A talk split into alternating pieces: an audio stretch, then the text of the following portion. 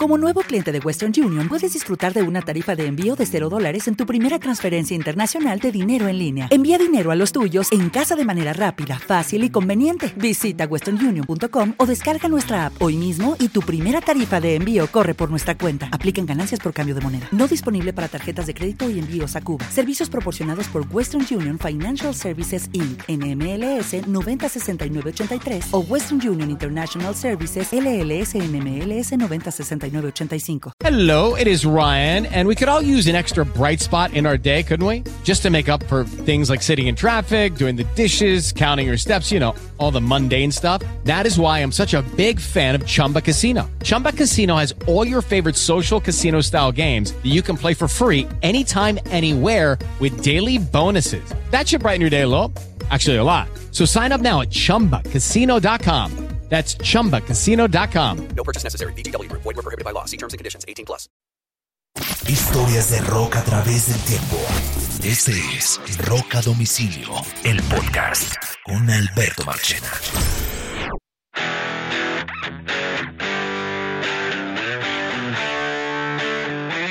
Bienvenidos a un nuevo episodio de Rock a domicilio. Estas son las historias de rock a través del tiempo. Los saludo Alberto Marchena. Bienvenidos a este nuevo episodio. Eh, hoy el podcast está concentrado, es una especie como de respuesta al episodio de hace algunos días atrás sobre las bandas con los fans más aférrimos o más apasionados eh, del rock. Y este episodio más que hablar de fans, son las bandas más odiadas o detestadas o con más enemigos dentro del rock. No porque sean malos necesariamente, sino porque por alguna X, Y, Z o W razón se han hecho odiar. Muchas de ellas son muy populares, pero no implica que eh, sean bandas que se hayan ganado la animadversión de, de mucho de su público. Para este podcast tengo invitado a Sergio Arboleda. Carlos Oñoro anda de gira con Rhapsody por Colombia. Y pues Sergio está de fill out aquí entrando eh, en el programa, eh, eh, acompañándome. Sergio, ¿cómo vamos? ¿Bien o no? Bien, Marche, bien. Aquí feliz de acompañarlos y bueno, listo para, para darle un ratico a, esta, a estas bandas que aparentemente no son queridas por mucha gente. Sí, um, más que una lista personal, me leí varios artículos que coincidían con, con que tienen unos grupos, unos grupos ahí eh, en común. Eh, Sergio le agregó unas, yo le agregué otras y, y, armamos una listica que yo creo que más o menos son unos 10 grupos más un bonus track en español, que vale la pena comentarlo. 11, eh, 12 bandas, no son más de ahí, que son claramente, se han ganado la, el, el, el, odio de mucha gente. Y son bandas muchas grandes e importantes en el rock, pero tienen una cantidad de gente que se dedican a odiarlos. Y vamos a analizar esas bandas y las razones por las que la gente las odió. No están en un orden de como la más odiada o la más detestada, ¿no? Pero, pero vamos a arrancar por ahí. La primera de esa banda es absolutamente clara y se llama Nickelback. Nickelback es, un, es una broma permanente de grupos que la gente rechaza o, de, o detesta. Y digamos que en, el caso específicamente de, Nickelback, yo diría que se ha ganado el título eh, de la banda más odiada del rock. Eh, y yo creo que se lo ha ganado junto con otras que vamos a leer más adelante, pero lo de Nickelback está claro. Ahora, uno, uno dice, ¿cómo un grupo que ha vendido lo que ha vendido. Nickelback, digamos que fue una banda que entró fuerte en el mercado más o menos como al, comienzo del, eh, del 2002, cuando pegó ese palo gigante de How You Remind Me. Y digamos que ese comienzo del, del, nuevo siglo se caracterizó por una cantidad de, de grupos que, que digamos que fue un movimiento post-grunge y post-new metal y o que convivió con el new metal, pero que se caracterizó por ser un rock, pero muy comercial. En los 80 hubo bandas también que eran rock y eran comerciales. Styx, Night Ranger, Journey en algún momento. Pero no entiendo por qué, o sea, no entiendo, no. Hubo un grupo especial de bandas en, el comienzo del nuevo siglo que se hicieron odiar porque fueron inmensamente populares pero la gente, sobre todo los rockeros, los terminaron detestando. Y miren, Nickelback es un grupo que ha vendido 50 millones de discos. Y sus números en, en Spotify, en Deezer y en Apple Podcast en, son brutales. Eh, pero la gente detesta a este grupo. El tercer, ellos estallan con el tercer álbum, el Silver Slide Up. Side, side Up, sí. Ese álbum vende 8 millones de copias en Canadá. Pero se hacen. Y el siguiente álbum también fue supremamente exitoso. Pero la gente odió a Chuck Kroger y a su banda. ¿Cuál para usted son las razones, Sergio, de que la gente odió tanto ese grupo? ¿O Ay, odia ay, tanto ese grupo? Ahí hay varios, varios elementos. Y antes de arrancar, digamos, con la lista, particularmente mi opinión es, yo nunca he entendido por qué a, a Nickelback la odian tanto, particularmente me parece una, una gran banda. Pero yo creo que hay varios elementos, a ver, a ver tú, tú qué opinas. Hay un elemento es que son, son canadienses. Los canadienses siempre son objetos de burla. No todos, Eh, pero muchos. sí. Exacto. Sobre en todo Estados, en Estados Unidos, Unidos. tiene un temita entre gringos y canadienses y, y se dan palo y, y ahí arranca un- una razón. Puede ser pendeja la razón, pero, pero ahí está y, y- y ahí hay un punto. Los gringos siempre han dicho que los canadienses son aburridos, ¿no? son aburridos, son demasiado formales, Mm. son, son medio tontos, dicen ellos. No, no es mi opinión personal. caídos Sí. del zarzo. Así es. Entonces ahí hay un punto. Segundo, eh, ellos tuvieron esa trilogía de álbumes muy exitosos, Silver Side Up, Long Road y All the Right Reasons. Y, y algunos de ellos, creo que los dos primeros estaban en Roadrunner Records. Que Roadrunner Records es una, es una Es que era independiente la de Slipknot, ¿no? independiente, eh, exactamente, más enfocada hacia, hacia el metal. Al metal, Digamos, hoy en día está Gojira, está Trivium, está Cogida en Cambria. Y era conocida alguna- como la disquera de los metaleros. Esa disquera la corría Ross Robin en gran parte, que era el productor de Slipknot y de Limp Bizkit y todo él, y era como el asesor de, ese, de esa disquera. Entonces, estos manes no pegaban en esa disquera, ¿no? Exacto, quedó la sensación como que estaban colados en una disquera de metaleros y ahí, ahí ya comenzaron pisando mal ante un nicho importante de, de metaleros. Es- ese es ot- otro punto. También fueron muy criticados por las líricas, eh, as- decían que sus líricas eran demasiado, mucho sexo, mucho porno, mucho- muchos temas complejos. No lo veo tan así. Hay, hay muchas bandas con líricas mucho más complejas que no han tenido el odio de la gente. Eh, pero sí, se- se- lam- lamentablemente se ha convertido en una banda meme. Eh, otro punto puede Esa ser es una Mache, banda es que- meme. Ahora, eh, otro punto puede ser, ya para terminar y redondearte, es son hard rock a veces medio rozando la línea de, de un poquito más pesadito, rozando algunos elementos de metal. Entonces, como que no les creen, o son hard rock o son metal. Entonces, los de hard rock no terminan totalmente convencidos. Los de metal tampoco terminan Claro, totalmente en convencidos. Es un limbo ahí que, que no encajan eh, eh, aparentemente. a mí particularmente me gusta mucho, pero, pero puede le- ser esas las razones. Yo le voy a dar mis razones. Y Dale. de esta lista hay dos grupos en particular que, que inclusive van a compartir estas mismas razones. Uno es Nickelback y el otro es Creed. Ambos van muy de la mano. Yo creo que Sí. ambos son de épocas exactamente similares. Y digamos que era como el lado pop del rock. Estados Unidos siempre se ha caracterizado por esas bandas de rock fuerte, pero también siempre aparecen esos grupos que se mueven dentro del rock, pero que se acomodan en su sonido, que están prefabricados para sonar en la radio Top 40. Aquí hay emisoras de rock y emisoras de Top 40 donde suena todo el pop. Estas bandas estaban prefabricadas o prefabricaban canciones para sonar en la radio Top 40. Matchbox 20, Hoobastank. Esa época hubo una generación de varias similares que sonaban muy parecidos. Pero Nickelback tuvo varios elementos que hicieron que, sobre todos esos de esa generación, fueran más odiados. La primera era, como usted dijo, eran canadienses. Segundo, saturaron en radio. How You Remind Me, uno la terminó odiando. Yo trabajaba en radio, en Radioactiva, dirigía Radioactiva. Yo puse a rotar Nickelback. Yo metí en programación How You Remind Me, pero Claro. la odiaba. Y la odiaba, la detestaba. Me parecía que ya suficiente la canción y sin embargo la gente la pedía. Y le sacaron versión acústica y dele a la versión y acústica dele, también. entonces todo el mundo la sonó y se volvió esa canción rockera que, que oía hasta el que oía cualquier tipo de género. Eh, Así es.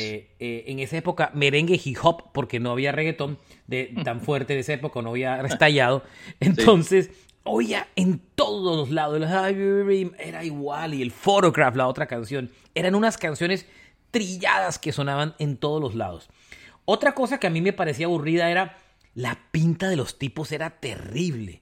O sea, uno los veía con unas pintas con, que no pegaban, que, que, no convencían a nadie, eran como unos tibios, parecían como un papá en bazar, como cuando, Ok. el papá, cuando los papás se quieren poner modernos y se ponen una pinta moderna y van para ir al bazar del colegio de los hijos. Y a los hijos Eh, les da pena. Y a los hijos les da pena. Así era la sensación que me produce Nickelback. Una pinta ahí como de rockero forzado. Y tenían esos mulets, esos, esos, eh, esos pelos atrás largos, eh, eh, horribles. Y yo creo que también Chad Kroger se terminó haciendo odiando más cuando se quedó con la niña más linda del rock and roll, que era Avril Lavigne. Ahí se ganó ya el odio total. Entonces la gente dijo, ¿cómo va a ser posible que estos manes que cantan esa música tan prefabricada, este man termina eh, casándose con la niña más linda del rock and roll en esa época, que era Avril Lavigne? Entonces les dio a los rockeros un, un toque adicional para terminar odiándolo. Y, y son una banda meme. Todo el mundo cuando se quiere burlar o mandar un punchline eh, o una burla, un chiste, manda a Nickelback. Y, y, y ellos han hecho canciones pesadas, discos durísimos, pero no se pueden quitar ese, eh, ese, esa burla y ese odio permanente. A mí, yo los detesto. O sea, yo, mañana me regalan unas boletas para ir a Nickelback y no voy. No me gustan. Les terminé cogiendo rabia desde la época de que sonaron tanto en radio. O sea, no, no, no, no, demasiado, pero, pero no sé. Yo detesto esos grupos prefabricados de, de finales de los 90 y de comienzos del nuevo siglo eh, que tenían ese sonido solo para, para sonar en radio comercial. Me parecía, me parecía terrible. Y otras bandas en los 80 lo hicieron, pero no sé por qué esa, esas épocas de los 90 al 2000 me, me caían muy mal. Dejando a Nickelback, que es como el King of Kings de los más odiados, Sí. agarro de una vez a Creed, Creed, que sí. también es de las épocas similares. Ese grupo es un grupo que, eh, primero que todo, era un grupo de origen cristiano, ¿cierto? Eso de por sí ya les, eh, ya les hacía ganarse como, un, como una animadversión porque las letras tenían una orientación como medio religiosa. Entonces, son de la Florida, son de Tallahassee, aquí en la Florida, eh, que, que son bien conservadores en la Florida. El líder era un vocalista llamado Scott Tapp, también con su pelo largo atrás. El tipo también se metió en unos temas de alcohol y tal, entonces cantaba después, al final cantaba borracho en los conciertos y- y- y- y tal. Tenía un tremendo guitarrista y vocalista que es Mark Tremonti, que hoy en día tiene otras bandas adicionales como Tremonti, ¿cómo es que se llama la otra? Eh, donde canta... um, A- Alter Bridge. Alter Bridge, correcto. Eh, era un grupo interesante, pero tuvo un par de álbumes que fueron la locura. El My Own Prison del 97 y el Human, y el Human Clay del 99. Esos dos discos fueron tremende, eh, tremendamente exitosos, pero ellos se acabaron en el 2004 porque, entre otras, por problemas de, de que la gente los odiaba. Eh, la y, y- y también Scott Tapp cayó como en medio desgracia. Pero esa banda, eh, Sergio, vendió 28 millones de discos en Estados Unidos y 53 millones de discos en el mundo. Calcule. Rolling Sí, no. Stone los cogió como uno de los peores bandas de los años 90. Porque ellos más del comienzo del siglo realmente son de los 90. Porque el My Own Prison salió en el 97 y el Human Clay en el 99. Solo el Withered salió en el 2001, pero ese disco ya no fue tan exitoso. Los, los exitosos fueron realmente los, los dos primeros álbumes. El, el, el- el- el siguiente, el My Withered, también fue exitoso porque My Sacrifice fue exitoso y One Last Breath y Bullets también sonaron en la radio. Em, eh, hay- había tantas burlas que decían que el grupo sonaba como a el Joshua Tree de YouTube tocado por los integrantes de Hamson. Imagínate tú. Y- yo, yo- Dale, perdón, pensé que habías. ¿Al- ¿Algún comentario especial de Creed, y, entre otras? Sí, yo, yo- hay, hay un- hay- un- un- varios elementos también. Uno es similar al de Nickelback, es que fueron víctimas de su propio éxito, porque With Arms Wide Open sonó y sonó hasta la, hasta la saciedad y la gente creo que también terminó medio, medio aburrida del- del- de la saturación de, de esa canción. Ot- otro punto es... Es que ojalá eh, fuera esa, ¿sabe? Todas las que sonaron. toda- sí, Mire, exactamente. Digo esa, pero son varias. Sonaron One Last Breath, My Sacrifice, Higher, My Own Prison, With Arms Wide Open, ¿se acuerda? Y además todas eran esas baladitas, todas con letras trascendentales, melosas. No. Lo segundo es, es ese tema que tocaste del cristianismo. eh, está bien, la- las bandas pueden ser cristianas y, y pueden tocar la temática que quieran, pero yo creo que la gente no les, como decimos en Colombia y en la costa, no les comió cuento de eso. Yo creo que no, se les, no le creían.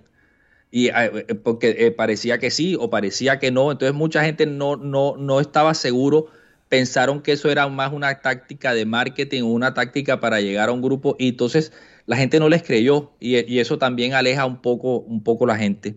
Y, y tercero, pienso que fueron una banda que yo llamo plantilla. Ellos casi que crearon la plantilla del, del rock moderno de, de esa época de mediados del 2000 y muchas bandas posteriores comenzaron a tratar de copiar esa plantilla basada en el rotundo éxito que, que tuvieron. Entonces comenzaron muchas bandas a sonar igualito a Creed o intentar sonar igualito a Creed y eso saturó pues el mercado de ese momento. Se volvió Y- el moldecito, ¿no? El moldecito, el- la plantilla, el, el template. Y lo último es, eh, a Scott le daban palo porque decían que trataba de sonar muy a lo Eddie Vedder.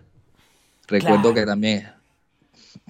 Yo creo que ese es, ese es un poco los, los puntos porque Creed eh, también no, no, no, no tiene esa... Pues tiene su- su- sus seguidores que no les gusta mucho la banda. De acuerdo. Sí, sí, de acuerdo. Ahora, Creed, entre otras cosas, se separó. Tuvieron una reunión hace algún tiempo. Y en estos días le preguntaron a Tremonti si Creed se volvería a reunir. Esta semana se lo preguntaron. Y dijo eh, que inevitablemente Creed se va a reunir, eh, pero que no sabe cuánto. Que no sabe Ok. cuándo va a pasar. Yo creo que Eh, depende de, de Scott, no, del, del guitarrista. Creo que es el, el- Yo no el- creo el que sea tanto. ahí. Yo creo que es más por Tremonti. Tremonti si acepta reunirse con la banda o no. Pero si, si, si decide reunir a Creed, porque Creed igual, el, el, el, el detestar a Creed todavía está presente. Eso todavía está presente. La gente todavía. A mí, a ver, insisto, igual que Nickelback. A mí me regalan una boleta para ir a Creed y no voy a ir a Creed. No hay poder humano. No, no, no, no, no, no, no me lo soporto. Y nunca los he visto en vivo y no me interesa. Me parecen de lo aburrido y harto que puede haber, ¿no? Ese es un pedazo del rock que me pareció supremamente aburrido. Pero bueno, tiene sus seguidores. Si vendió 53 millones de discos en el mundo, ¿cierto? Pues por lo menos un tercio de esa gente debe estar interesados en oírlo, ¿no? ¿Mm? Sí, pues eh, por lo menos eh, teatros o anfiteatros podrían, podrían hacer una gira exitosa de, de ese nivel, no tanto de arena, pero creo que, que un nivel superior a teatro, anfiteatro lo lograrían, pienso yo, porque De tienen su gente. Tiene su gente. Bueno, y sobre todo porque ahora como hay tanta nostalgia noventera, entonces yo creo que por ahí de pronto se hacen un festival en Las Vegas donde reúnen a Nickelback, Cuba, Stan, Matchbox 20, Creed, todo ese poco de bandas, ¿no? Imagínate, sí. Bueno, eh, eh, es- eso es lo que está sonando. Eh, hay, bueno, hace, hace poquito hicieron uno, uno grande en Las Vegas también con, con todo ese tipo de bandas de, de esa época. Simple Plan también andaba por Sí, ahí. pero eran y- como las, las neopunk, ¿no? Ah, sí, exacto. Más Y un- hicieron uno neopunk. y uno emo. Y aparentemente fueron exitosos. Total. Entonces, Vamos a ver eh, si este funciona. Así es. Eh, el tercero de la lista que creo que usted y yo tenemos y coincide es Dale. Limp Bizkit. Dale, ok. Además porque Sí. eran ellos mismos se acuñaron el nombre de la, la banda más odiada del, del- del planeta. Eh, lo de Limp Bizkit es clarísimo. Fred Doris eh, asumió siempre esa actitud desde un principio y la historia es muy sencilla, no es nada complicada. Fred Doris era, Fred, Fred Durst era un tipo fanático de Korn. With Lucky Land slots, you can get lucky just about anywhere. Dearly beloved, we are gathered here today to. Has anyone seen the bride and groom? Sorry, sorry, we're here. We were getting lucky in the limo and we lost track of time. No, Lucky Land Casino, with cash prizes that add up quicker than a guest registry. In that case, I pronounce you lucky. Play for free at LuckyLandSlots.com. Daily bonuses are waiting. No purchase necessary. Void were prohibited by law. 18 plus. Terms and conditions apply. See website for details. y Ok. que él era un tatuador y que eh, se hizo amigo de los integrantes de Korn em, porque era muy fanático de ellos y, y, lo- terminó metiendo a ellos en el mundo de la música. Fred Durst es un tipo que se la montaron, fue muy, le hicieron mucho bullying en la época de colegio, universidad, porque era el tipo gordito, no tenía nada de ser un cantante de rock ni nada. Y cuando él asumió el papel de rockstar, un poco fue como con un plano un poco vengativo de lo que había sido, de lo que había sufrido en su vida. Adicionalmente a eso, Limp Bizkit eran, vivieron en una época donde el rock fue supremamente eh, misógeno, eh, Sí. muy discriminatorio contra, la- contra las mujeres, a pesar que las mujeres eran súper fanáticas de esta banda, pero las letras eran esa típica época del Woodstock 99 de, de, de- de sexualizar las mujeres. Eh, era una época no solamente por la música, sino también por los programas de televisión y una cantidad de cosas que giraban alrededor desde el punto de vista social en Estados Unidos. Pero adicionalmente, Limp Bizkit, las letras eran supremamente superficiales, eran esas, esos, esos, la, mucha gente nunca comulgó con la idea de mezclar el rap con el rock, ¿cierto? Eh, Sí. Tal vez a Korn se ganó más el respeto, pero Limp Bizkit le parecía como una burla. El, el- el- el- acuñar el nombre de New Metal son de esos nombres que no le gustó a, los, a las bandas de New Metal. Korn le molestaba en algún momento ser New Metal. A Limp Bizkit no, porque eran considerados los padres del New Metal. Pero el New Metal en general fue visto como un, como un, como un género, eh, digamos que eh, la palabra es como que eh, ah, se me acaba de olvidar la palabra. Es como, como venido a menos. eh, Ok. Después de la época del grunge. Después de una época tan interesante musicalmente como el grunge, el new metal se, se vio como decadente, esa es la palabra, eh, dentro del rock. Fue inmensamente popular, pero para muchos de los críticos de rock les parecía decadente. Y Limp Bizkit no le molestó que los, que los, que los tildaran así mientras fueran inmensamente populares. Pero realmente esa fama le duró tres discos. La del primero, el que tenía Fate, cuando explotaban. El siguiente álbum, por supuesto, el que tenía Nuki. eh, Sí. Y el siguiente disco. De ahí para adelante, eh, y, ah, para el siguiente, después del Chocolate Starfish, la banda se vino automáticamente al suelo.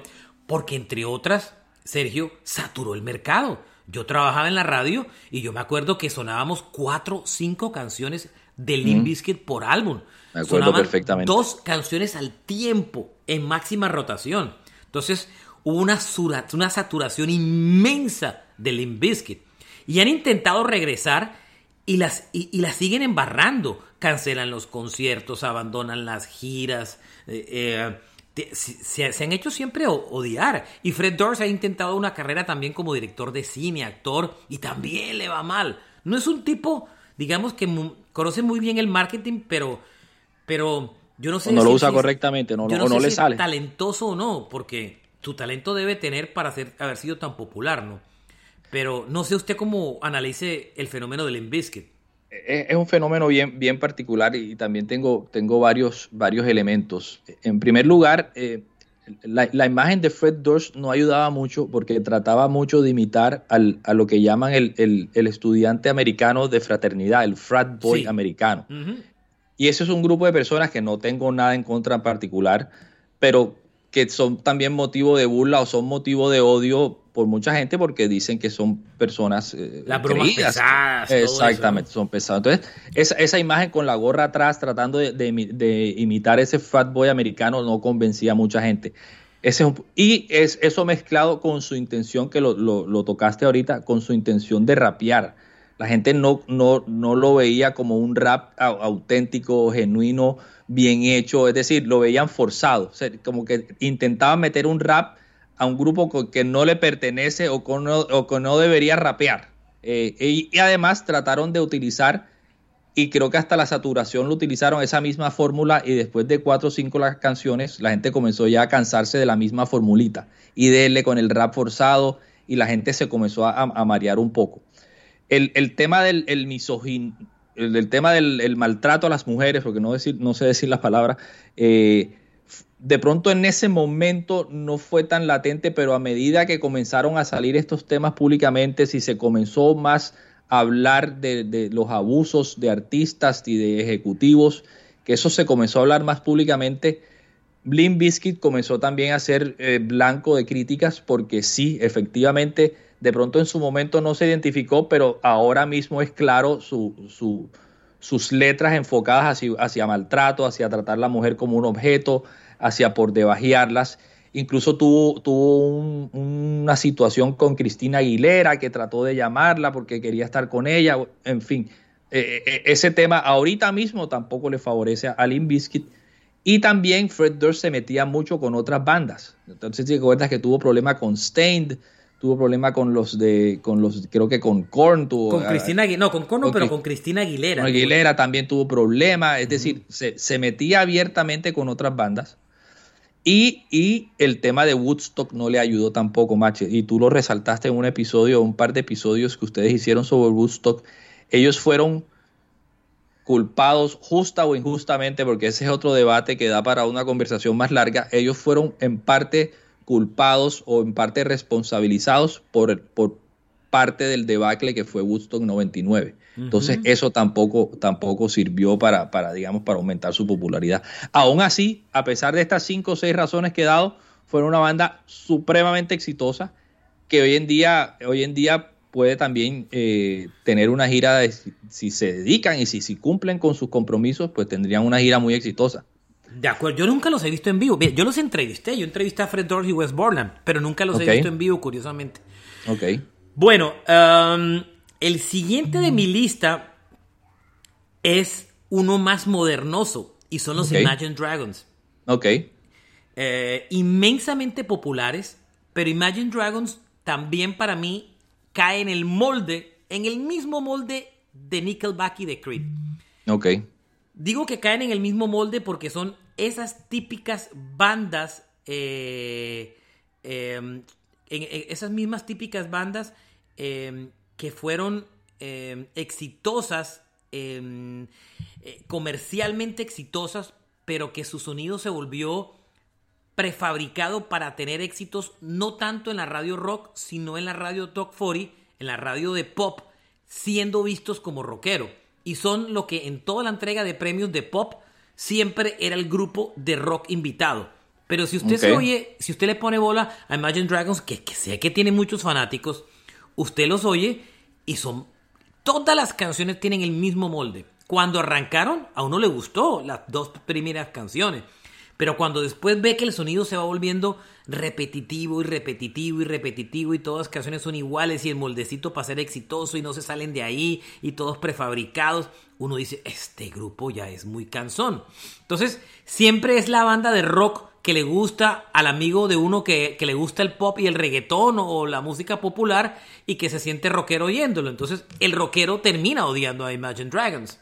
No digo que son malos, uh -huh. digo es son grupos que la gente odia, no necesariamente siendo malos, ¿cierto? Tal vez hemos arrancado por algunos que no son los más destacados musicalmente, Creed, Nickelback, Limp Bizkit, Imagine Dragons, eh, no son la maravilla musical, ¿cierto? Pero ahora verán sí. que los que vienen a continuación son muy respetados pero odiados. ¿Algún comentario del tema Imagine Dragons?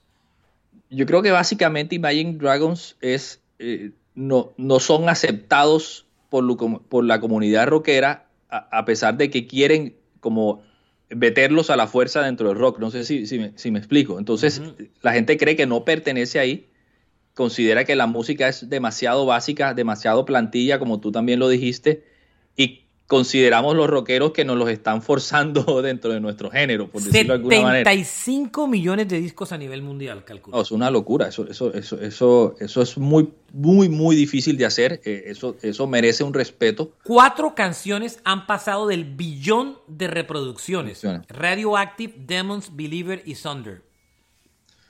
Sí, no, total. Y, y, digamos, hacer eso es, es, es merecedor de mucho respeto, eso no lo hace cualquiera.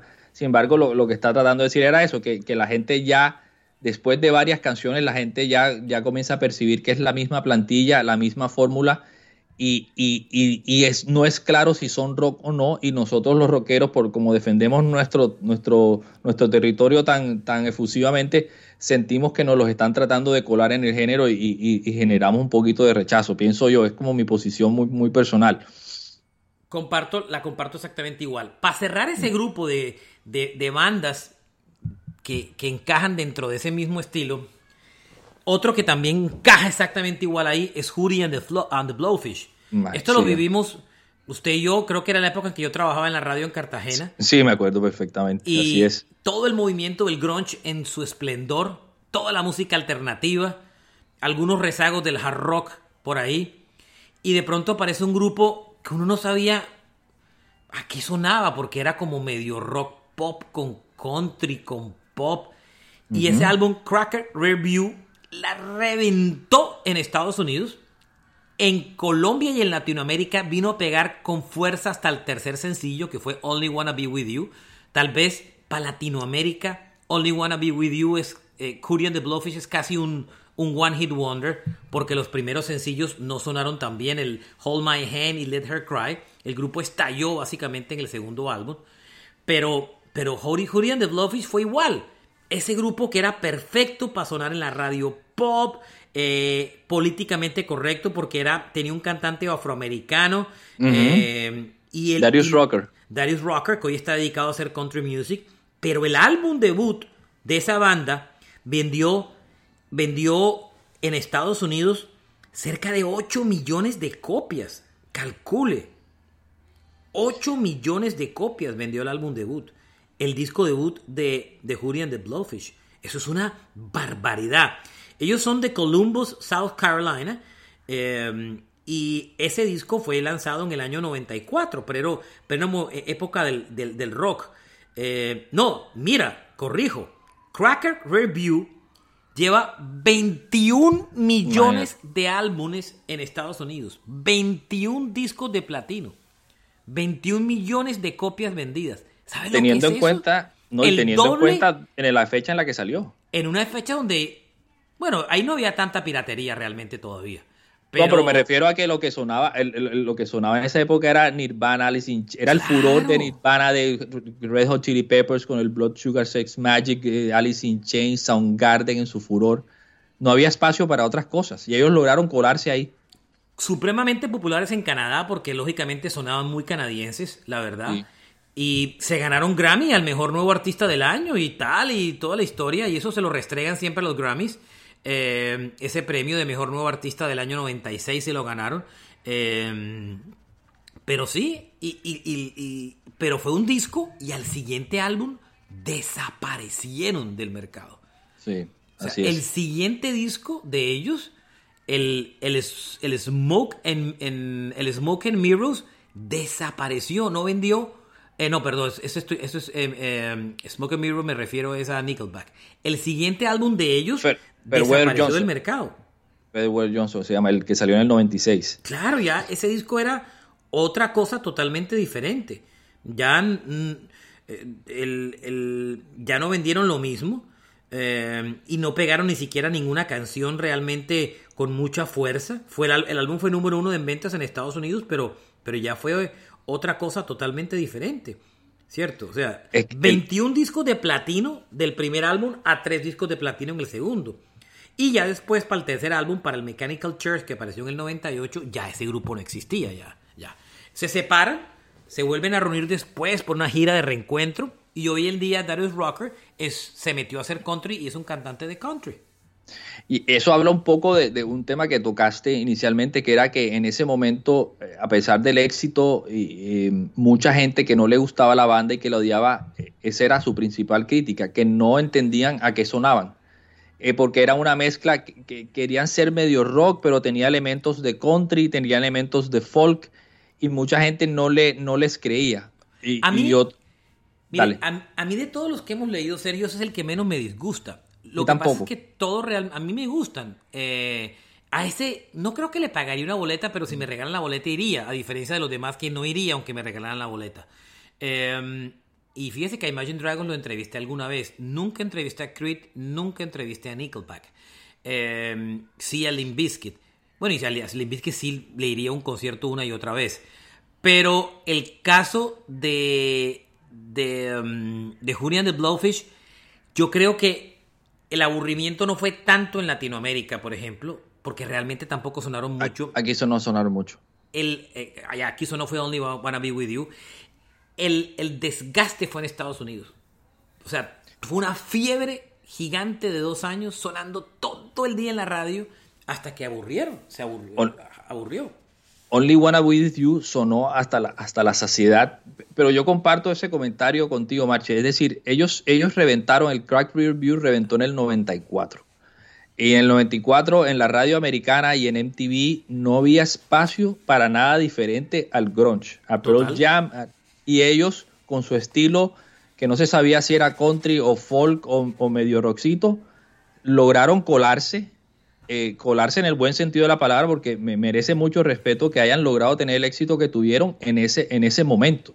De acuerdo. Eh, una cosa, eh, había otro elemento que lo mencioné también con es, es que era una música, o es una música, que fue muy consumida por los estudiantes universitarios, por, por la radio universitaria y los estudiantes universitarios les gustaba mucho este tipo de bandas y yo creo que parte del éxito fue ahí, fue ahí también, pero muy respetable lo que, lo que hicieron en el 94-95 Claro. ven- 20 vendiendo millones de discos de un álbum debut. Es uno de los discos debut más vendidos de la historia de, de la música, ¿no? Así es. Bueno, aquí vamos a pasar Dale. a grupos que ya tienen un cierto respeto musical, pero que la gente le ha, los detesta. Me voy a meter con Dave Matthew Van, Ok. que es un fenómeno muy americano. Él es Dave Matthew surafricano, virtuoso musicalmente hablando. Y ya, hemos, ya hemos analizado este fenómeno. Vende conciertos como un loco. Los, tuvo unos discos excelentes en una época. Pero es una banda de jamming. Es una banda para los chalaos que les encanta ver. Y como los fanáticos de Grateful Dead y de Fish y todas esas bandas. Todos los shows se basan en, en- en- en- improvisaciones. Ningún show se parece al otro. Pero la gente los, los detesta. Más que, más que los detesta, se burlan de ellos porque los fanáticos son como, como tan aférrimos y apegados a esa banda que se vuelven como motivo de burla. Y el grupo al final se vuelve como supremamente empalagoso. Eh, salvo dos, tres discos que fueron e- interesantes, ya el resto se vuelve uh, ya como que too much. Yo por ahí Sí. tengo, yo tengo un álbum en vivo de ellos donde una canción es solo una cara completa del vinilo de puro impro. Calcule. Hey guys, it is Ryan. I'm not sure if you know this about me, but I'm a bit of a fun fanatic when I can. I like to work, but I like fun too. It's a thing. And now the truth is out there. I can tell you about my favorite place to have fun Chumba Casino. They have hundreds of social casino style games to choose from, with new games released each week. You can play for free anytime, anywhere. And each day brings a new chance to collect daily bonuses. So join me in the fun. Sign up now at chumbacasino.com. No purchase necessary. VGW Group. Void were prohibited by law. See terms and conditions. 18 plus. Lucky Land Casino asking people what's the weirdest place you've gotten lucky? Lucky? In line at the deli, I guess? Aha, in my dentist's office. More than once, actually. Do I have to say? Yes, you do. In the car before my kids' PTA meeting. Really? Yes. Excuse me, what's the weirdest place you've gotten lucky? I never win and tell. Well, there you have it. You can get lucky anywhere playing at LuckyLandSlots.com. Play for free right now. Are you feeling lucky? No purchase necessary. Void where prohibited by law. 18 plus. Terms and conditions apply. See website for details. Ok. Entonces, imagínate. no sé cuál es su, su- su visión particular de Dave Matthews, de, de por qué la gente, por, por qué es- la, la gente se burla y, se, y detestan tanto a los Dave Matthews Band. A, mí particularmente me gusta la banda, me gusta mucho. Me parece que son muy, muy buenos músicos. El primer álbum de ellos, que fue Under the Table and Dreaming, fue un, un gran álbum, muy sólido. disco. También, eh, también, también se logró meter así a mediados de los noventas y comenzó a, ganar un espacio importante. Pienso que a medida también, y que ha pasado con los otros ejemplos, a medida que iban pasando, la gente comenzó a saturarse un poco de, de la- de la fórmula, digamos. No es, no es música que está, eh, no es hecha comercialmente, es música con una complejidad musical bien, bien respetable. Es música, no es fácil, son tremendos músicos. Eh, es música también muy, muy consumida por los estudiantes universitarios pero alguna gente, algunos críticos la, la, determinan o la clasifican como que siempre utilizan la misma fórmula. la misma fórmula y como que tratan de repetir la misma plantilla también, que, que eso es un ejemplo que hemos mencionado, y alguna gente puede que ya se esté aburriendo o que, o que se aproveche eso para burlarse. Yo particularmente la respeto mucho, me parece que son grandes músicos, me parece que ese ejercicio que ellos hacen de girar y girar y girar y girar, ellos hacen 60, 70 shows al año, es muy y hacen respetable. tres shows en ciudades. El año pasado en Miami tocaron tres días seguidos en el en West Palm Beach. Y cada Y lo- día tenían... y lo eh, llenaron, me lo imagino. llenado, las boletas nunca pasaron ni por grupón ni nada. Y, y, mm, y cada día el repertorio era diferente. Y, y O sea, lo que tú dices, jodido yo- con Dave Matthew Band es que si usted quiere ir a un concierto para oír todos los éxitos como Crashing to Me, Ants Marching, The, The Space Between, nunca lo logra. No. Porque ellos reparten las canciones entre todos los shows. y te la tocan diferente, además. Claro. la tocan y hacen un jam de 15 minutos y después pe- pegan otra. Total. Lo que tú dices, yo tengo una amiga gringa eh, que es ultra fan de, de, de, de Julian de Blowfish y cuando estaba soltera y antes de casarse era de las que se iba, entonces tocaban, no sé, en Nueva York y se iba en el carro detrás del bus y Filadelfia y después dele Boston y dele Washington, eh, o sea, de, de esos fans de culto a- aférrimos, apasionados que incluso persiguen a la banda por todo Estados Unidos.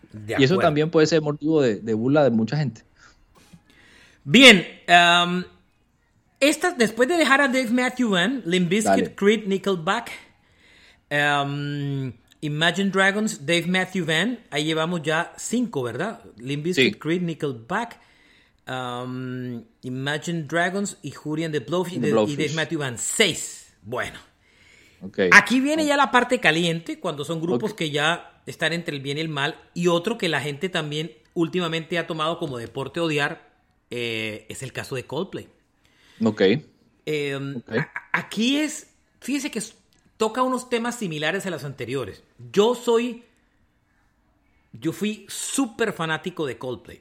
Eh, soné en Colombia, fue la primera, dirigía la emisora que sonó por primera vez la radio, las canciones de Coldplay en Colombia, antes que fueran exitosos inclusive en Estados Unidos, por- porque el grupo siempre me gustó desde que salió en Inglaterra. O sea, yo creo que Colombia tiene una historia de oír Coldplay desde que arrancaron. Los dos, tres primeros discos me parecen. Los dos primeros discos son fantásticos. El tercero también es bueno, sobre todo los dos primeros. Y después ya conocemos la historia. Le hemos hablado mucho. Se fueron. Ellos se dieron cuenta que para poder seguir siendo trascendentes, importantes y seguir siendo populares, tenían que acercarse al pop y alejarse del rock porque el rock ya no era mainstream, no era popular, no estaba de moda y no vendía. Y ellos hicieron eso. Se alejaron del pop, se metieron, eh, se alejaron del rock, se metieron en el pop y han utilizado todas las armas para hacer estar de moda. Cuando los Chainsmokers, que es de lo malo que ha tenido la música electrónica, eh, eh, estaban de moda, grabaron con los Chainsmokers una canción que fue número uno. Después BTS estaba de moda, entonces grabemos una de BTS porque son grupos juveniles y arrastran streaming. Una con Selena Gómez porque es la, la niña más seguida en Instagram. Entonces, es la mujer más seguida en Instagram. Entonces, todas las decisiones, ustedes ven que están motivadas por una razón comercial. Y la fórmula les ha funcionado. Dele un punto a favor. Un show de Coldplay es una experiencia súper bonita. En estos días están que anuncian la gira por Estados Unidos. Y tengo mis dudas de ir o no ir. Creo que no voy a ir. Los he visto muchas veces en mi vida. Los he entrevistado varias veces. Pero ya lo que hacen no me llama la atención. Y lo que me gustaban ya casi no lo tocan en los shows. Las canciones de los dos primeros discos ya casi no las suenan. Entonces, digo, ya, ya no me gusta. Y hay mucho rockero que creció con los primeros. Bueno, Coldplay sonó en la radio de, de rock. Y, y al final ya, ya ya me daba cuenta que Coldplay sonaba más en la radio pop que necesariamente en la radio rock. Sobre todo esas últimas canciones. Eh, y, yo creo que por eso el rockero se decepcionó porque, porque una banda que nació como una evolución del sonido del Britpop terminó entregándose a lo comercial simplemente por razones eh, de éxito que son respetables, pero no compartibles por mucho. Mi- mi- Mira, mira qué, qué paradójico, porque parte de las razones que nosotros hemos planteado aquí por la que otras bandas no, no son tan queridas es porque han repetido la plantilla o su fórmula muchas veces y la gente se cansa o se, se satura. En este caso es el caso contrario. Eh, Coldplay comenzó mm, rockero, digamos, dentro del ámbito del rock y comenzó a cambiar su sonido. Pero no lo sintieron como una evolución del sonido, porque todas las bandas tienen derecho a cambiar, a evolucionar, pero la gente no les creyó y es porque lo, lo que tú acabas de decir, eh, la- no lo sintieron como una evolución del sonido, sino si- lo que sintieron como un acomodo. Que se estaban tratando de acomodar a lo que Más estaba de moda y ellos a colarse ahí como acomodé lugar con el artista que esté sonando con los likes del momento. Y Yo eso la gente no que- se los comió, no se los creyó. Yo siempre he dicho, bueno, hay gente que sí le gusta. Sí, total. Los públicos, a ver, llenaron Un dos campines en Bogotá y Y 10 10 River. River. en Argentina. Una locura. ¿Cierto? Pero ya es otro público. El rockero ya no lo considera ni siquiera una banda de rock, que ya eso Total. es mucho hablar, ¿no? Incluso en este podcast hemos debatido si hace parte o no de. Si hace parte de este universo, ¿no? Yo, yo- yo Exactamente. no considero que hoy en día sea una banda de rock, hoy es más un grupo de pop. Eh, ahí veo que están eh, se rumoró que estaban trabajando en un nuevo disco con Al Rogers, no sabemos, pero, pero bueno, eh, yo siempre he pensado que Coldplay es un grupo que me sigue gustando porque sus dos, primer, dos tres primeros discos fueron muy buenos, pero de ahí para adelante me parecen que son muy, tra- o sea, son- se acomodan más que un, se acomodan más que un, que un trasnochado, que un Sí, desvelado. total. Sí, de acuerdo. Entonces, así es. eh, se mueven para donde les convenga. Entonces, esa postura a veces no es como la... la y, y además cuando han querido dar un paso al costado, por ejemplo, en el disco pasado, no, el- no, no en el último, sino en el anterior a ese, ese disco que no fue exitoso, el de la pandemia, eh, no fue exitoso, entonces como que corroboró más el hecho de tener que hacer canciones comerciales. Entonces, también va en contra de ellos. Ahora, son inmensamente populares, no hay que, no hay que decirlo. No hay duda. Aquí viene tal vez tres grupos que va a ser jodidísimo meterlos, pero a pesar de lo grandes y populares que son, tienen muchos enemigos. Uno de ellos es Kiss. Ok. Kiss es de odios y amores.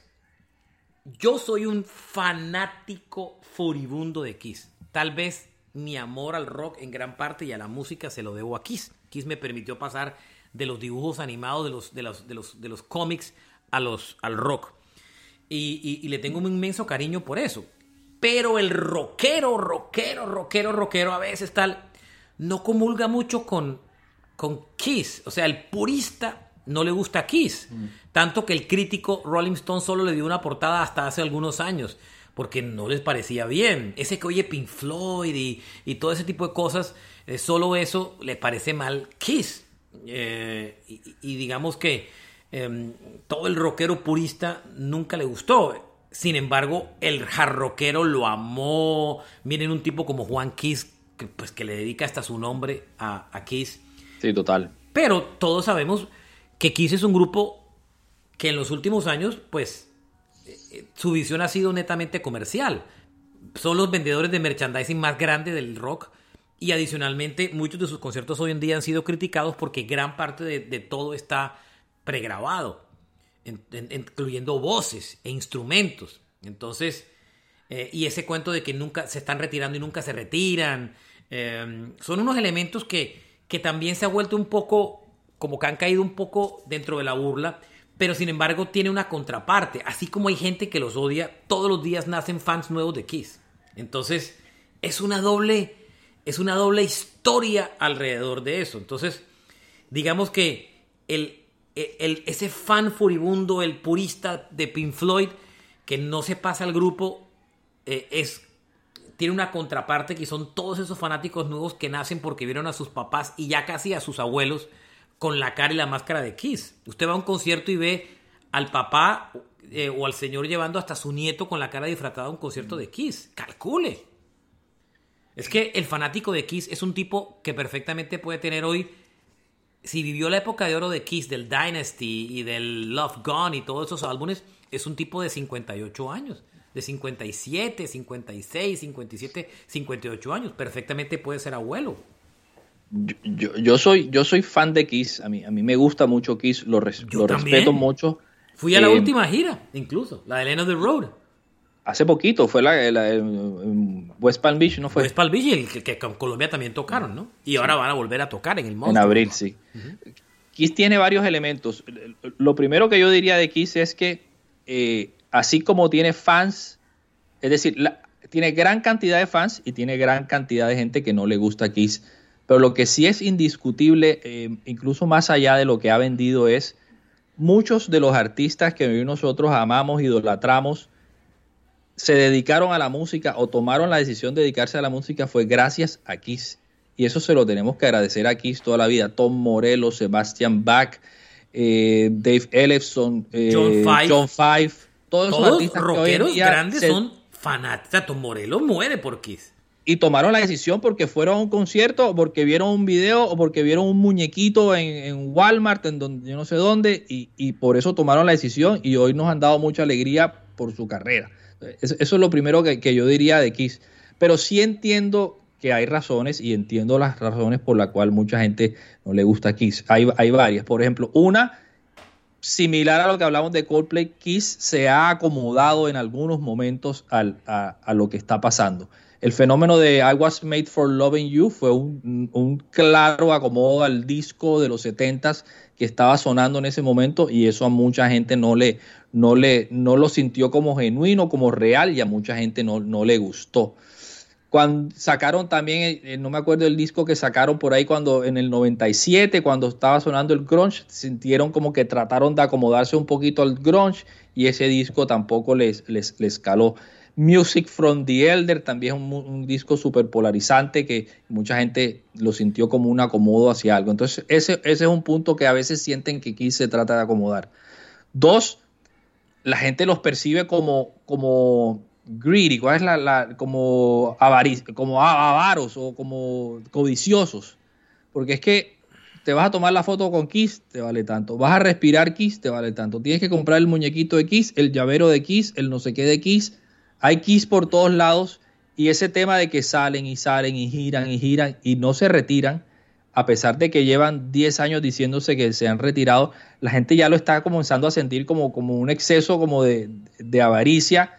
Y, y, hey, tienen todo el derecho a vender lo que quieran y tienen todo el derecho a girar lo que quieran, pero mucha gente lo percibe como, como, una, como ganas de seguir ganando plata. A mí particularmente no me importa, porque todo el derecho a hacerlo. Si yo fuera Jim Simmons y puedo seguir girando y puedo ganarme una plata, pues lo sigo haciendo. Pero la gente también ya lo comienza, se comienza a aburrir del tema y ha comenzado a tenerle un poquito de, de, ser- a- de reserva aquí frente a ese tema. Y un punto final, Marche, es, yo creo que el tema de no incluir en este momento a Ace Frehley ni a Peter Chris o esa relación que tienen, digamos, distante creo- frente a esos dos miembros, yo creo que alguna gente los aleja de... Claro. Porque alguna gente es de esa, de esa fanático de la época de Ace Claro. Y de Peter Eddie. Trunk es el ejemplo, el famoso de jockey de hard rock. Y es que sabe dónde se ganaron también una enemistad. Ajá. Cuando ellos sacaron a Ace y a Peter Chris, la gente dio la razón por la que lo sacaron. Porque realmente ambos tenían problemas de salud. Eh, Ambos estaban metidos muy fuerte en las drogas y el alcohol. Y lo reemplazaron por otros miembros con, con, con, con vestimenta diferente. Eh, el zorro, que Eric Carr, y el otro, y el, y el otro disfraz que tenía. eh, Bruce Kulick será ahora. no, Bruce. Kulick no. eh, ah, hombre, el que solo duró un disco, el de Lick It Up. Eh, eh, ahora, se- ahora, se, me ha, se me ha ido la- el, el- el nombre, pero déjeme y, y- y le digo. Y finalmente... Vinnie Vincent. Vinnie Vincent, exacto, correcto. Vinnie Vincent eh, tenían su maquillaje propio. El único problema Sí. realmente ocurrió fue la rabia de muchos fanáticos iniciales de Kiss fue cuando ellos hacen la gira de reunión después de desenmascararse, vuelven a ponerse los, los, los, los, cosas y salen y vuelven a pelear con Ace y Peter y los reemplazan con otros integrantes utilizando el maquillaje. Le ponen el, el, el, el disfraz del gato, gato. a Eric Singer y del Spaceman a, a, a Tommy Taylor. Y eso Sí. muchos fans no se lo perdonaron. Haber utilizado esos maquillajes. Entonces, en otras personas. Eso hizo que muchos fanáticos de Kiss terminaran. Es que, ¿sabe qué es lo curioso de Kiss? Kiss tiene muchos fanáticos de la época de Kiss clásica que no comparten con la Kiss actual. Es una, es una vaina muy extraña. Es un tema muy Y raro. y pasa con Metallica también, que lo, lo hablaremos más adelante. Y de ahí peguemos, peguemos con Metallica. Dele. De una. Metallica lo pegamos y la gente dice, ¿cómo es posible que la banda de rock más famosa del mundo hoy en día también sea una de las bandas más odiadas? Sí.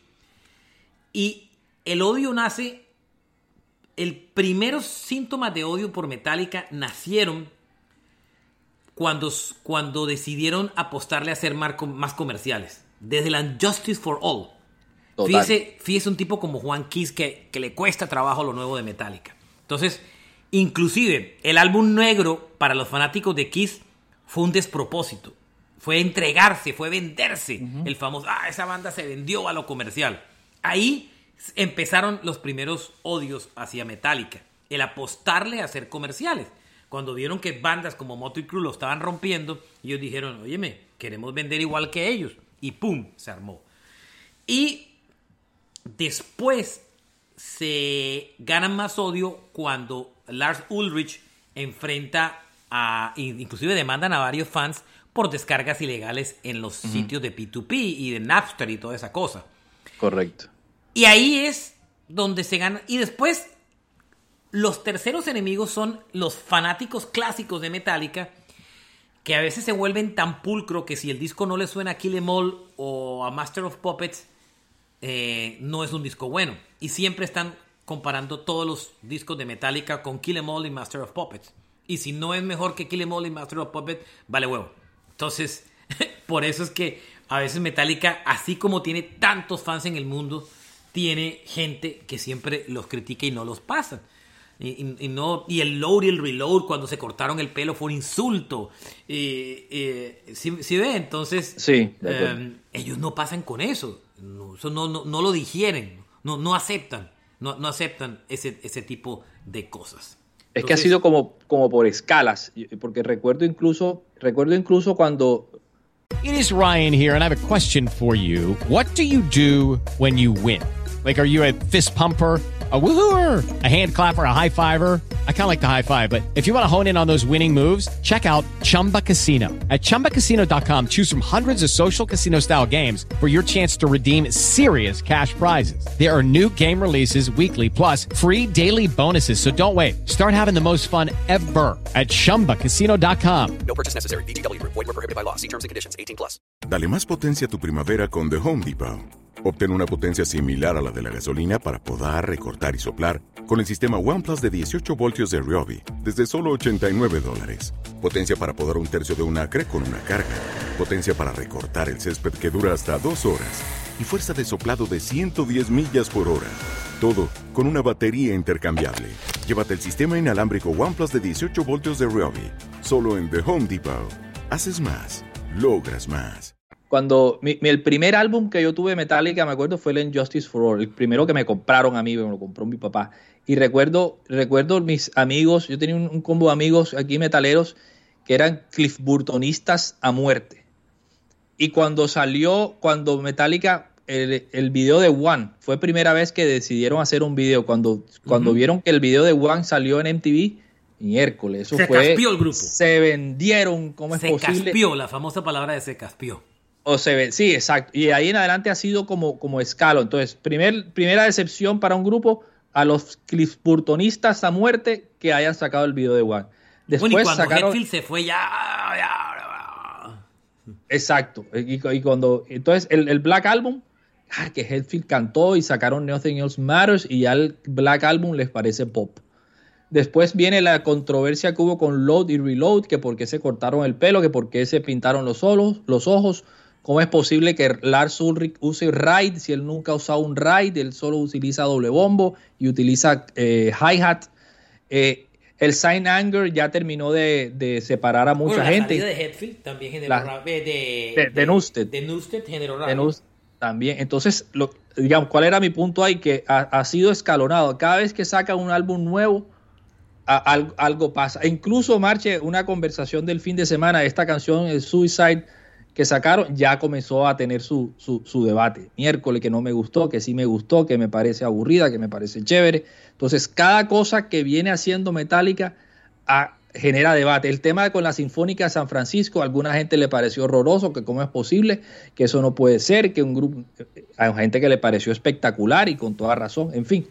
En fin. Viene, to- todo lo que hacen genera polémica y, y- y- y eso para mí, en mi opinión, les resulta siendo favorable porque los mantiene en el mapa y los mantiene vigentes. Al que le guste, le gusta y al que no le gusta, pues no le gusta. El siguiente grupo, que casi cierra la lista, es YouTube. Y Dale. eso se cae por su propio peso. Yo soy un fanático furibundo de, de YouTube. Yo también. Y siempre digo que quiero ver reivindicado a YouTube y cuando sacan cosas como la anuncian este año un álbum de cover de sus propias canciones, digo, Dios mío, ¿quién asesora a este grupo? Entonces, eh, la debacle de YouTube comenzó, mire, YouTube fue una banda que nació con, con unas razones políticas muy fuertes. Y eso de por sí ya lo dividía. Entonces, si usted era de los que les parecía supremamente político, les había cacho YouTube. Entonces, siempre hubo gente que no comulgó con ese compromiso de, político tan grande de YouTube. Cuando Sí. se volvieron supremamente exitosos con el Joshua Tree en adelante, entre el Unforgettable Fire y el Joshua Tree, que se volvieron muy grandes, y entonces empezó a aparecer el, eh, empezó a aparecer el primer paso, ya la gente dijo, bueno, ya se están volviendo muy comerciales y tal, el- la típica. El siguiente error en la carrera de YouTube fue cuando ellos se meten en la electrónica a partir del Octon Baby, eh, el Suropa, pero cuando llegan al pop, ya el día que yo veo el video de Discoteca, de, ¿no? de discoteca bailando como One, como los de Village People y disfrazados como los de Village People, yo dije, pues madre, estos manes ya se fueron muy lejos. Y ese disco, eh, que no es malo, las ventas fueron muy malas porque ya, ya el grupo se había desdibujado mucho, ya, ya había llegado muy lejos en su afán por la música electrónica que era un grupo que se arriesgaba siempre a cambiar, eso había que alimentárselo, y fue de los primeros que marcó el camino hacia donde iba la música, que era la electrónica, antes que el propio Radiohead. Entonces, pero de todas formas muchos fans ya no se conectaban, muchos fans eran Unforgettable Fire, el Sunday Bloody Sunday, y ver a esos con discoteca, ajá, ya no les, no, no, no, no, no conectaban, ya era muy bailable para ellos. Entonces, dan un paso atrás con el All That You Can Leave Behind, que es un álbum Disca- muy discazo. a- discazo, pero aparece otra cosa hartísima y es que aparece el bono salvador del mundo y eso a la gente le sabe a cacho. De acuerdo. Por- porque ese es el bono que se vuelve como un dios hablando en Naciones Unidas y tal, cuando era un tipo que utilizaba, que tenían dineros en paraísos fiscales para poder eh, disminuir impuestos. Entonces, había una doble moral. Entonces, ¿cómo que no haces, eh, eh, no declaras impuestos en tu país por ahorrar dinero y tener dineros en paraísos fiscales, pero sí te la pasas en la ONU pregonando eh, amor y paz? Entonces, Bono se volvió tan pretencioso personalmente que también empezó a mezclar como se volvió como que, ah, es que pereza este man otra vez dando salora, ¿cierto? Entonces ya dejó de ser el rockstar para volverse un personaje político, pero era el personaje político que se reunía con esos políticos tradicionales y se veía como medio lambón, y ¿sí me entiendes? Entonces, Sí, de acuerdo. se volvió como aburrida esa historia, ese, e- ese, ese personaje. Y de ahí, el golpe final, empezaron unos discos malos, creativamente malos, unos discos ya musicalmente, habían discos muy mediocres en su carrera. Y pues lógicamente el golpe duro final fue cuando la embarrada de, iTunes, eh, de- de que lograron que iTunes le comprara el disco y lo metieron forzado en todas las eh, en, en todos los iTunes de todos los fanáticos en todo el planeta, el famoso Sons of Innocence del 2014, hace Así nueve años. Y de ahí para adelante no han levantado cabeza. Este grupo lleva 10. Bueno, levantaron cabeza porque hicieron la gira del Joss. Arrancaron la gira de ese álbum. Fue un fracaso, la pararon. Y se les ocurre la idea de hacer el, aniver- el aniversario del, del Joshua Tree. Y vuelven a llenar los estadios. ¿Cierto? Pero apenas acabó esa gira, volvieron otra vez a, los malos momentos y a los sinsabores. Y, y, las decisiones malas y tal, y los discos flojos. Y cuando este año esperábamos un disco interesante o, eh, o algo nuevo, tan bien y hacen un álbum de covers de sus propias canciones. Entonces uno dice, a ver, ¿y estos manes para dónde van? ¿Cierto? Entonces, Así es, Marche. Es, la combinación de, de- de- todo lo que has dicho. Es una combinación primero de variaciones en su sonido, eh, con el suropa y el pop, que tú lo comentaste, que incluso un poquito con el Actum Baby, que, que mucha gente no, no lo convenció, nuevamente no lo sintió como, como genuino, como real. Eh, el All That You Can Leave Behind sí es un discazo. Pero de ahí en adelante, después de ese álbum, algunos debatirán si el How to Dismantle an Atomic Bomb es, bueno o no. A mucha gente le gusta, a mí, a mí no me mata mucho.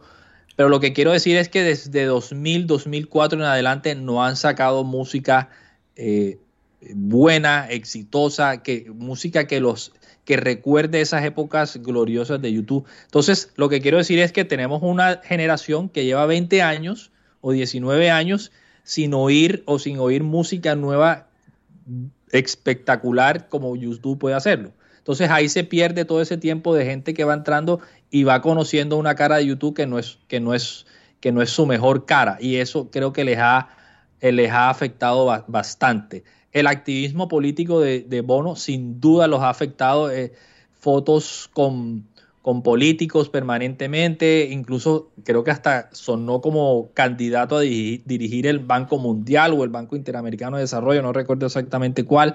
Entonces la gente comenzó a pensar, bueno, ¿y cuál es su compromiso con YouTube? O si realmente estaba comprometido con YouTube. Eso también alejó un grupo importante de gente y, bueno, y lo, comentamos recientemente en el, en el episodio de los anhelos para este año, es ojalá YouTube retome retome esa senda eh, talentosa que tiene de crear música rock relevante, exitosa, buena, y esperemos que eso se dé este año. No, comenzaron muy bien, aunque yo creo que ese Songs of Surrender es más para promocionar el, libro, me parece, porque los, las 40 canciones son los, los 40 títulos del libro de Bono, bueno, en fin, es otra discusión, pero, pero volviendo a mi tema inicial es, ojalá este año retomen esa senda ellos tienen toda la capacidad de hacer un gran álbum y esperemos que, así lo haga. De acuerdo. Em, dejando el tema de YouTube a un lado, me voy con dos bonus track.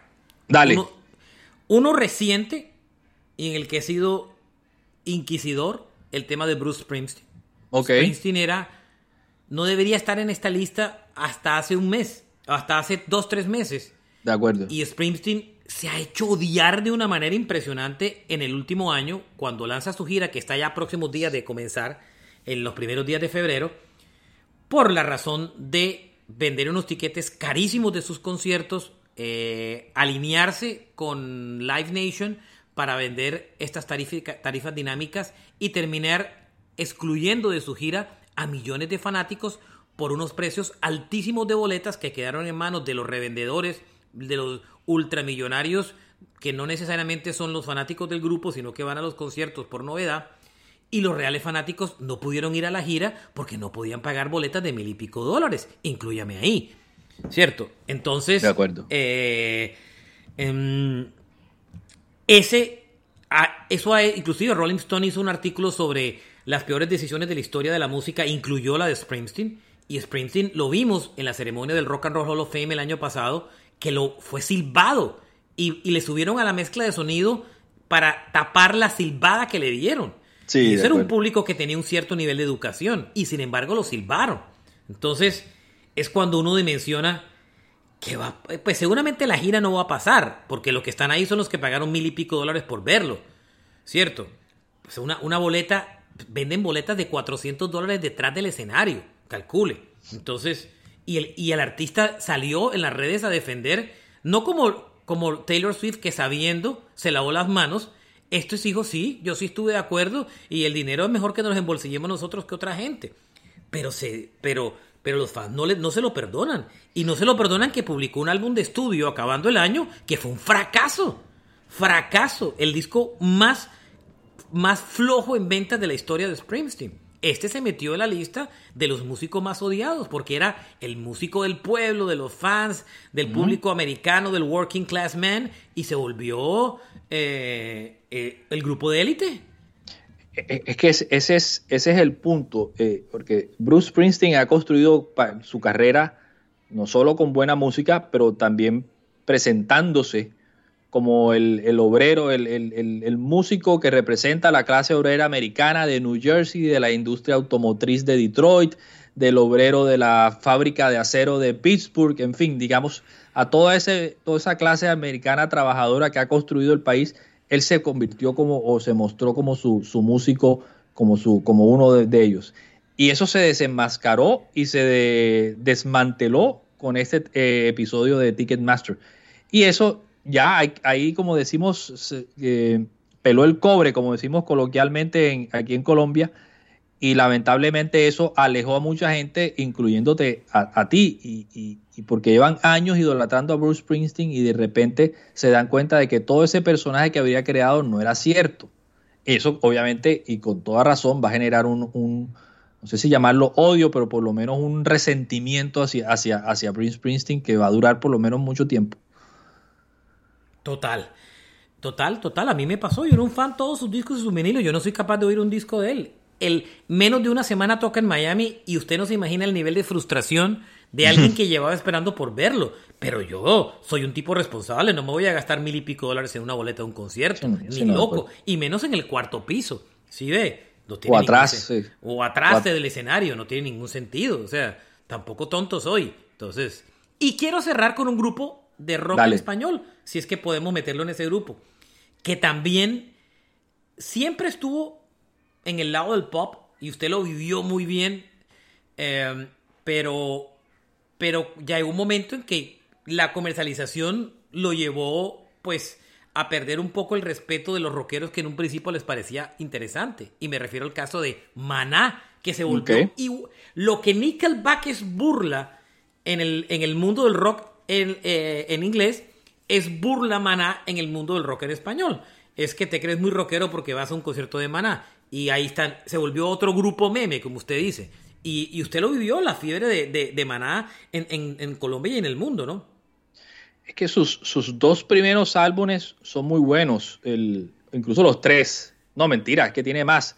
los, los dos principales, digamos, el Dónde jugarán los niños y el Cuando los ángeles lloran, los del 92 y 95 son buenos álbumes. Me parece que tienen unos elementos de rock interesantes creo que mezclan rock con, elementos latinos y, lo hacen muy bien. Mi percepción es que de ahí en adelante se refugió en la balada y le han dado palo a la balada y entonces cada álbum que sacan es a presentar su balada y a marketear su balada y ya la gente se cansó de la balada, pienso yo. Yo particularmente soy fan de, de Dónde jugarán los niños y cuando Los Ángeles lloran, pero de ahí en adelante no, no he vuelto a oír maná. Eh, por, ese, por esa razón, me, parece que ya suficiente con la cantadera de balada, vuelvan al rock, pueden hacerlo y tienen toda la, todo, todo el talento y toda la capacidad de hacerlo. De acuerdo. Creo que ahí cerramos, ahí cerramos la lista. pero, pero le damos, démosle, metamos otro bonus track, a ver ¿Cuál? qué opinas. El de Nirvana. Bueno, sí, Tabe, también. Nirvana, Nirvana, hay muchos que lo odian porque fue el que acabó con todo el hard rock, ¿no? Así es, digamos, Nirvana obviamente una banda legendaria que marcó, marcó toda una generación para, para muchos de nosotros incluso. Eh, fue el precursor o el que, el que puso en el mainstream todo el grunge y más adelante toda la música alternativa, pero los seguidores más acérrimos del hard rock eh, pues consideran que gracias a Nirvana el hard rock pasó a un segundo plano en su momento y eso lo, hace que no sea muy querido. Me parece que realmente fue así, realmente fue así, el hard rock pasó a un segundo plano en ese momento, 90, 91, 92, pero el hard rock nunca murió y entiendo la razón por la cual Nirvana no, no es tan querido por muchos. ¿Tú lo, ¿Tú lo ves así o cómo lo ves tú también? Pero no es por decisiones del grupo, ya, ya, Total, de acuerdo. es otra cosa, no es que el grupo haya hecho algo, ha cambiado, sino que simplemente... Eh, Decisión de la gente, de la masa. Pues el, el, Juan Kiss, Juan Kiss detesta a Corcovenia y Nirvana, pero lo detesta es por eso, porque fue el que mató al género de que él, eh, eh, eh, que él amaba, ¿cierto? Entonces que mucha gente amaba y ama todavía, correcto. Y ama todavía, entonces... y tipos como Edith Trunk y todos estos no, nunca pudieron pasar el grunge ni a Nirvana, ni a Soundgarden, ni Stone Temple Pilots, ni muchas de esas bandas, porque fue el grupo que mató la música que ellos amaban. Entonces, no es, yo, mi división en ponerlo y no ponerlo es porque realmente no fue por una decisión del grupo, ni un error corporativo del grupo, ni nada. De acuerdo. Eh, sino porque la gente lo odiaba porque por, los jarroqueros lo odiaban porque había matado su, su movimiento, la verdad. esa era como la, la razón principal. Sí, total, es que en la mente y la sensación que queda es que gracias a Nirvana, eh, pero no por intención de Nirvana, es que el, el hard rock pasa a un segundo plano principalmente en, en los noventas. Así llegamos al final de este episodio, los, las bandas o artistas rock más, eh, más odiados, eh, no por malos necesariamente como han visto, sino porque razones externas han hecho que, que, que ciertos públicos los odien a pesar muchos de ser excelentes y comercialmente exitosos. Pero simplemente, pues, también muchos dirán que el que es exitoso también tiene detractores. Eso es parte del, del PIG, de las, del balance. Así es. Gracias a todos, Sergio Arboleda, gracias por acompañarme desde Cartagena, Alberto Marchena desde aquí Miami, gracias a todos por eh, disfrutar de este podcast. Todas las semanas hay episodios nuevos, hay más de mil episodios disponibles para que ustedes disfruten con millones de historias. Si es la primera vez que llega este podcast, hay millones de episodios que están en todas las plataformas. Los primeros ya no alcanzan a estar en Spotify o en Apple porque ya son muchos y pues están solo los el primer año ya prácticamente no está. Los encuentran todos en Spreaker. Bajen la aplicación de Spreaker y ahí están todos los episodios desde el inicio. Eh, Apple y Spotify tienen eh, básicamente lo de los dos últimos años, que son no menos de 700 episodios. Hay millones de episodios de este podcast para que disfruten. Y recuerden que estamos en las redes como Sergio Arboleda y eh, el mío, el, usted Sergio Arboleda, que Vidal. Twitter, Vidal y el mío Marchena JR en Twitter. Y nuestras redes en Instagram y Facebook como Rock a Domicilio Podcast. Gracias por acompañarnos, espero os hayan disfrutado de este episodio tanto como lo hicimos nosotros y nos vemos en una próxima ocasión. Gracias, chao Sergio. Un abrazo, hasta luego, cuídense todos.